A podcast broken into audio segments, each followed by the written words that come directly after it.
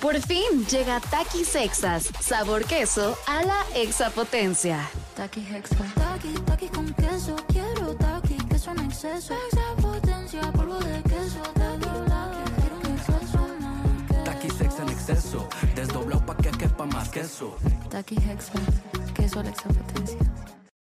Estás escuchando Jordi en Exa, el podcast. Manolito Fernández, buenos días, amigo, ¿cómo estás? Bien, amigo, contento de verte, saludarte, contento de que es viernes. Unos llegamos, otros apenas empiezan a chambear. Hay mucha gente que chambea el fin de semana. Sí, exacto. Hay mucha gente que, o el viernes es cuando empieza su, su, su semana laboral. Como las fiestas infantiles. Como los, este. Los lo- elotes de Coyoacán. los, los este, antros, los bares. Bueno, que el otro día andábamos nosotros tra- trabajando en miércoles y había un bar bien bueno que dijimos, ay, qué ganas de pararse ahí. Ah, sí, Había nos muy buen queremos- ambiente. Estábamos en Mazatlán ayer, Sí. el miércoles en la noche y pasamos a un antro que se veía padrísimo, pero estamos tan cansados que nadie respingó. Pero porque además en, en otras circunstancias habíamos dicho, ¿qué onda? Nos bajamos un rato y habíamos dicho, órale, va una chela y nos vamos a dormir.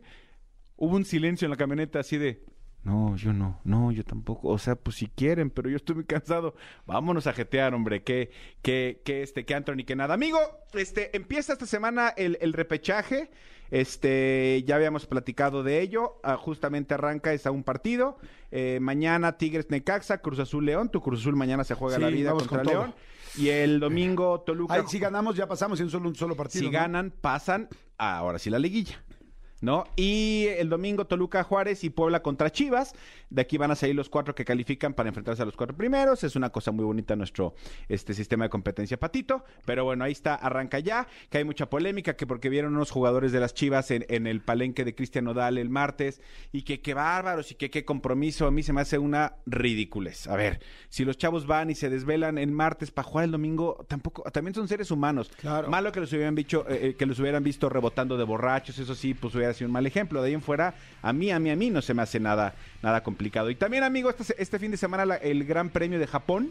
Vamos a ver cómo le va a Checo Pérez. El Gran Premio de Japón es a las 0 horas del domingo. O sea, es decir, de sábado para amanecer domingo a las 0 horas en De aquí. De aquí, de aquí, hora de México. Sí, claro, hora de México.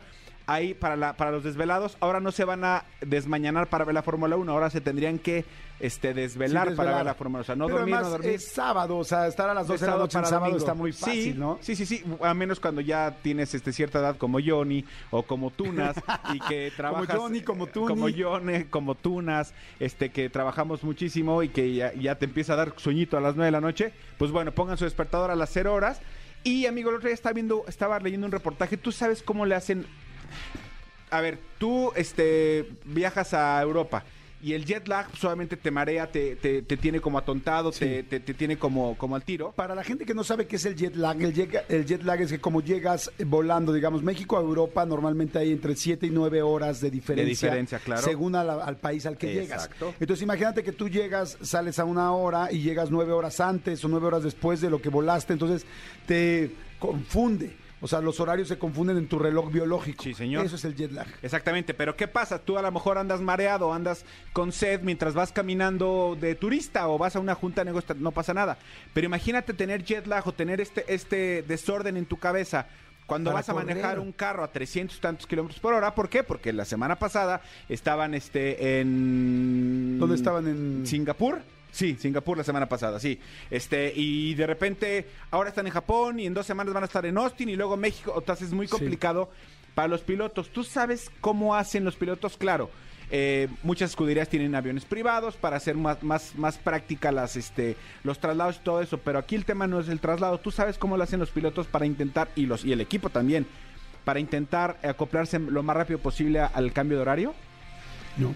En cuanto, acaba, en cuanto acaba una carrera, digamos, acabó la de la semana pasada, en cuanto acaba ya previamente ta, ta, ta, recogen, en ese momento todo mundo setea los relojes al horario del país a donde van. Ok. Y empiezan a vivir con el horario del país al que van a ir. ¡Guau! ¡Qué interesante! Es decir, si en el país donde están son las 4 de la tarde, pero ya tienen que dormir, pues hacen lo posible por acomodar su horario y sus, y sus eh, eh, todos los trámites, todas las cosas, para irse a dormir. Por lo menos los puestos claves, evidentemente los pilotos, pero también los mecánicos, amigo. Tú sabes que un mecánico que ponga mal una rueda, pues simplemente corre en peligro la vida de- del, del piloto, ¿no? Los mecánicos son importantísimos, amigo, en Los- todo, sí. de toda manera. Ya sé, los ¿no? sí, sí, Porque sí. son los que hacen también ganar.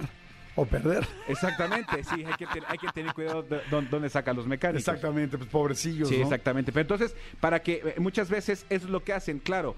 eh, hay veces, hay trayectos donde sí pueden volar en un avión eh, privado, hay otros que hacen en, en avión comercial, pero no- normalmente hacen eso, setean sus horarios al, al- al- al país al que van a ir y empiezan a vivir con ese horario para intentar este, disminuir los, los estragos del jet lag. Está buenísimo, Está bueno, ¿no? ¿eh? También hay mucha gente sabe que, que se toma, o sea, hay gente que cuando va a ser, para poderse emparejar con el horario del país al que va, dice, pues ni modo, vengo en el avión toda la noche y no voy a dormir. Y voy a llegar a las 8 de la mañana a Alemania y voy a vivir todo el día así como mega, así de, ya, ya me quiero dormir para que en la noche caiga muerto y emparejarme. Exactamente, Y, exactamente. este, y hay otros que dicen, en la torre, me acabo de despertar y ya me tengo que dormir. Entonces, haz de cuenta que te subes a las 8 de la mañana a Europa, que van a ser nueve horas de, de vuelo. Entonces dices, ok, me tomo una pastilla o dos pastillas duras para dormir. Para irme. A, a pesar de que me vengo medio dormido.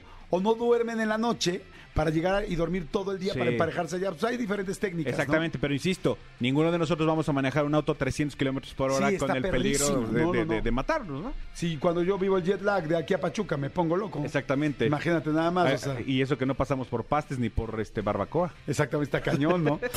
Escúchanos en vivo de lunes a viernes a las 10 de la mañana en Exa FM 104.9.